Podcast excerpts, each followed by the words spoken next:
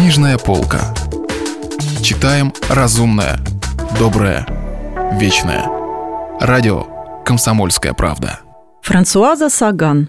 «Немного солнца в холодной воде». Читает Наталья Романьоли. Часть вторая, глава четвертая. «Ну что?» – сказал он. «Довольны?» Он откинулся на спину, весь поту, задыхающийся, униженный. И тем более чувствовал свое унижение, что упрекнул ее несправедливо. Ведь он сам завлек ее в эту постель. Они пили чай в придорожной харчевне, и Жиль, сунув хозяину денег, получил эту жалкую комнатенку. Натали, однако, и глазом не моргнула, когда он объявил ей об этом. Ни единым словом не возразила – но ничего и не сделала для того, чтобы помочь ему. А теперь лежала рядом с ним, нагая, спокойная и как будто даже равнодушная. «Что же мне быть довольной? У вас такой злобный вид!» Она улыбнулась.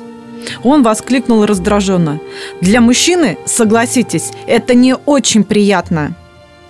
«И для женщины тоже», – спокойно сказала она. Но ведь ты заранее знал, что это будет именно так. Да и я, впрочем, знала. Ты нарочно снял эту комнату. Тебе нравятся неудачи. Правда? Да, это была правда. Он положил голову на ее обнаженное плечо и закрыл глаза. Он вдруг почувствовал себя опустошенным и умиротворенным, словно после безумия любовных ласк. Комната с ее пестрыми занавесками и ужасным сундуком была ни с чем не сообразна. Вне времени, вне смысла, как и он сам, как и создавшееся положение. «Почему же ты тогда согласилась?» – растерянно спросил он. «Если знала...» «Думаю, мне еще намного придется соглашаться ради тебя», – сказала она. Наступило молчание. А потом она тихонько сказала «Расскажи, и он принялся рассказывать обо всем. Париж, Элоиза, приятели, работа последние месяцы. Ему казалось, что понадобится годы, чтобы все рассказать, чтобы очертить это ничто. Натали слушала, не прерывая. Лишь время от времени закуривала две сигареты и одну протягивала ему. Было уже около семи, но она будто и не думает об этом – она не касалась его, не гладила по голове, не перебирала волосы, лежала неподвижно, и плечо у нее, наверное, уже онемело. Наконец он умолк, чувствуя себя чуть-чуть неловко, приподнялся на локте и посмотрел на нее. Она внимательно разглядывала его, не шевелясь. Лицо у нее было серьезное, сосредоточенное, и вдруг она улыбнулась. «Добрая женщина», — подумал Жиль, — «невероятная добрая женщина». И при мысли об этой светлой доброте, обращенной на него, при мысли о том, что кто-то по-настоящему им интересуется, у него на глазах выступили слезы. Он наклонился и, чтобы скрыть их, коснулся тихим поцелуем ее улыбающихся губ, ее щек, ее опущенных век.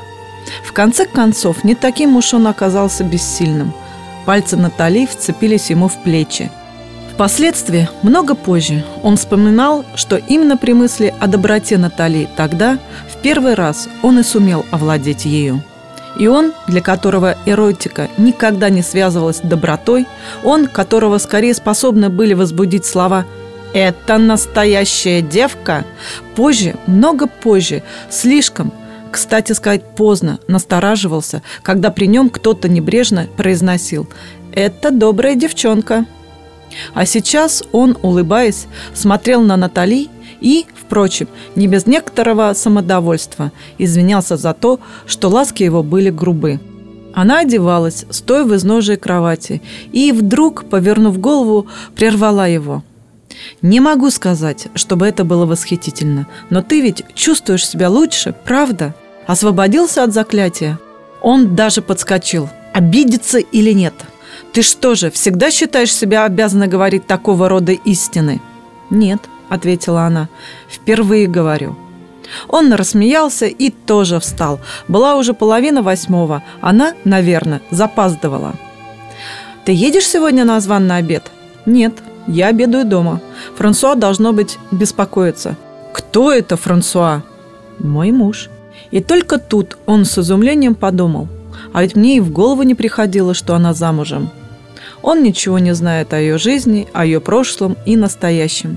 Адилия на днях начала было вводить его в курс светских сплетен насчет Натали. Он все пропустил мимо ушей. Ему стало неловко. «Я ничего о тебе не знаю», – пробормотал он. «А час назад и я о тебе ничего не знала, да и теперь знаю не очень много».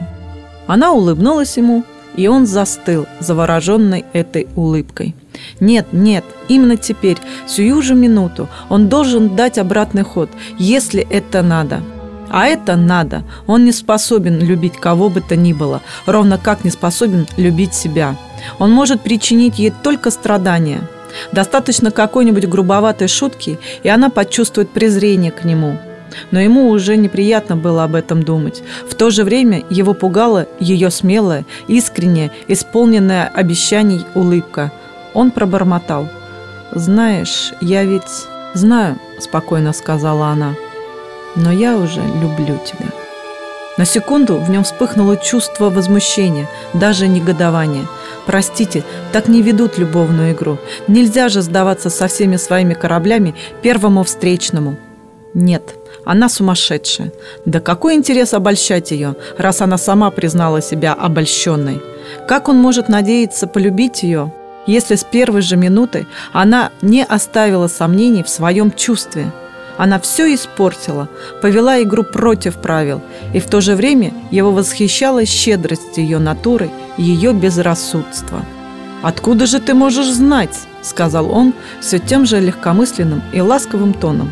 И, глядя на нее, вдруг подумал, что она очень красива и просто создана для любви, и что она, возможно, смеется над ним.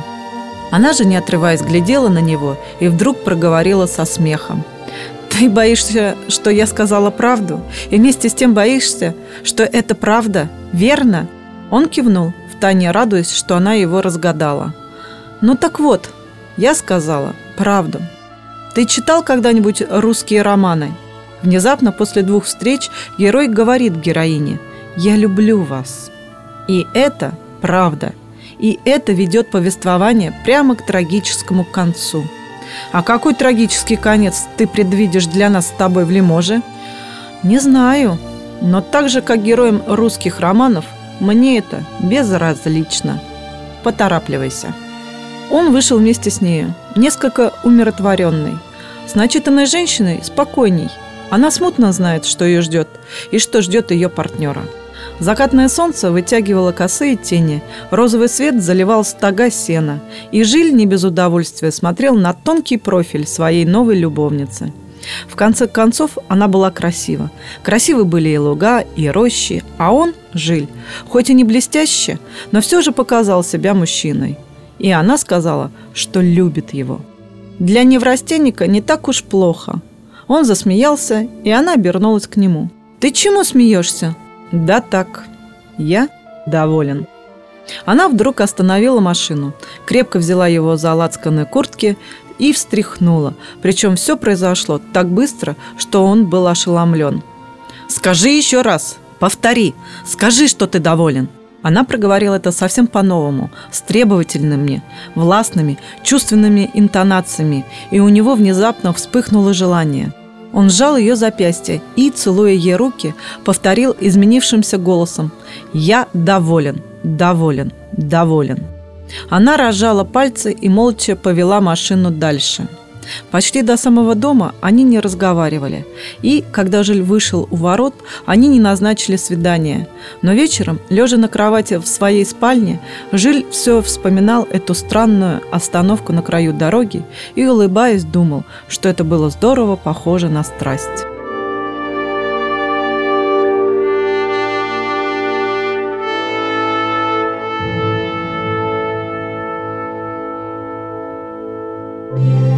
Если вы пропустили главу любимого произведения или хотите послушать книгу целиком, добро пожаловать к нам на сайт kp.ru слэш радио раздел «Книжная полка».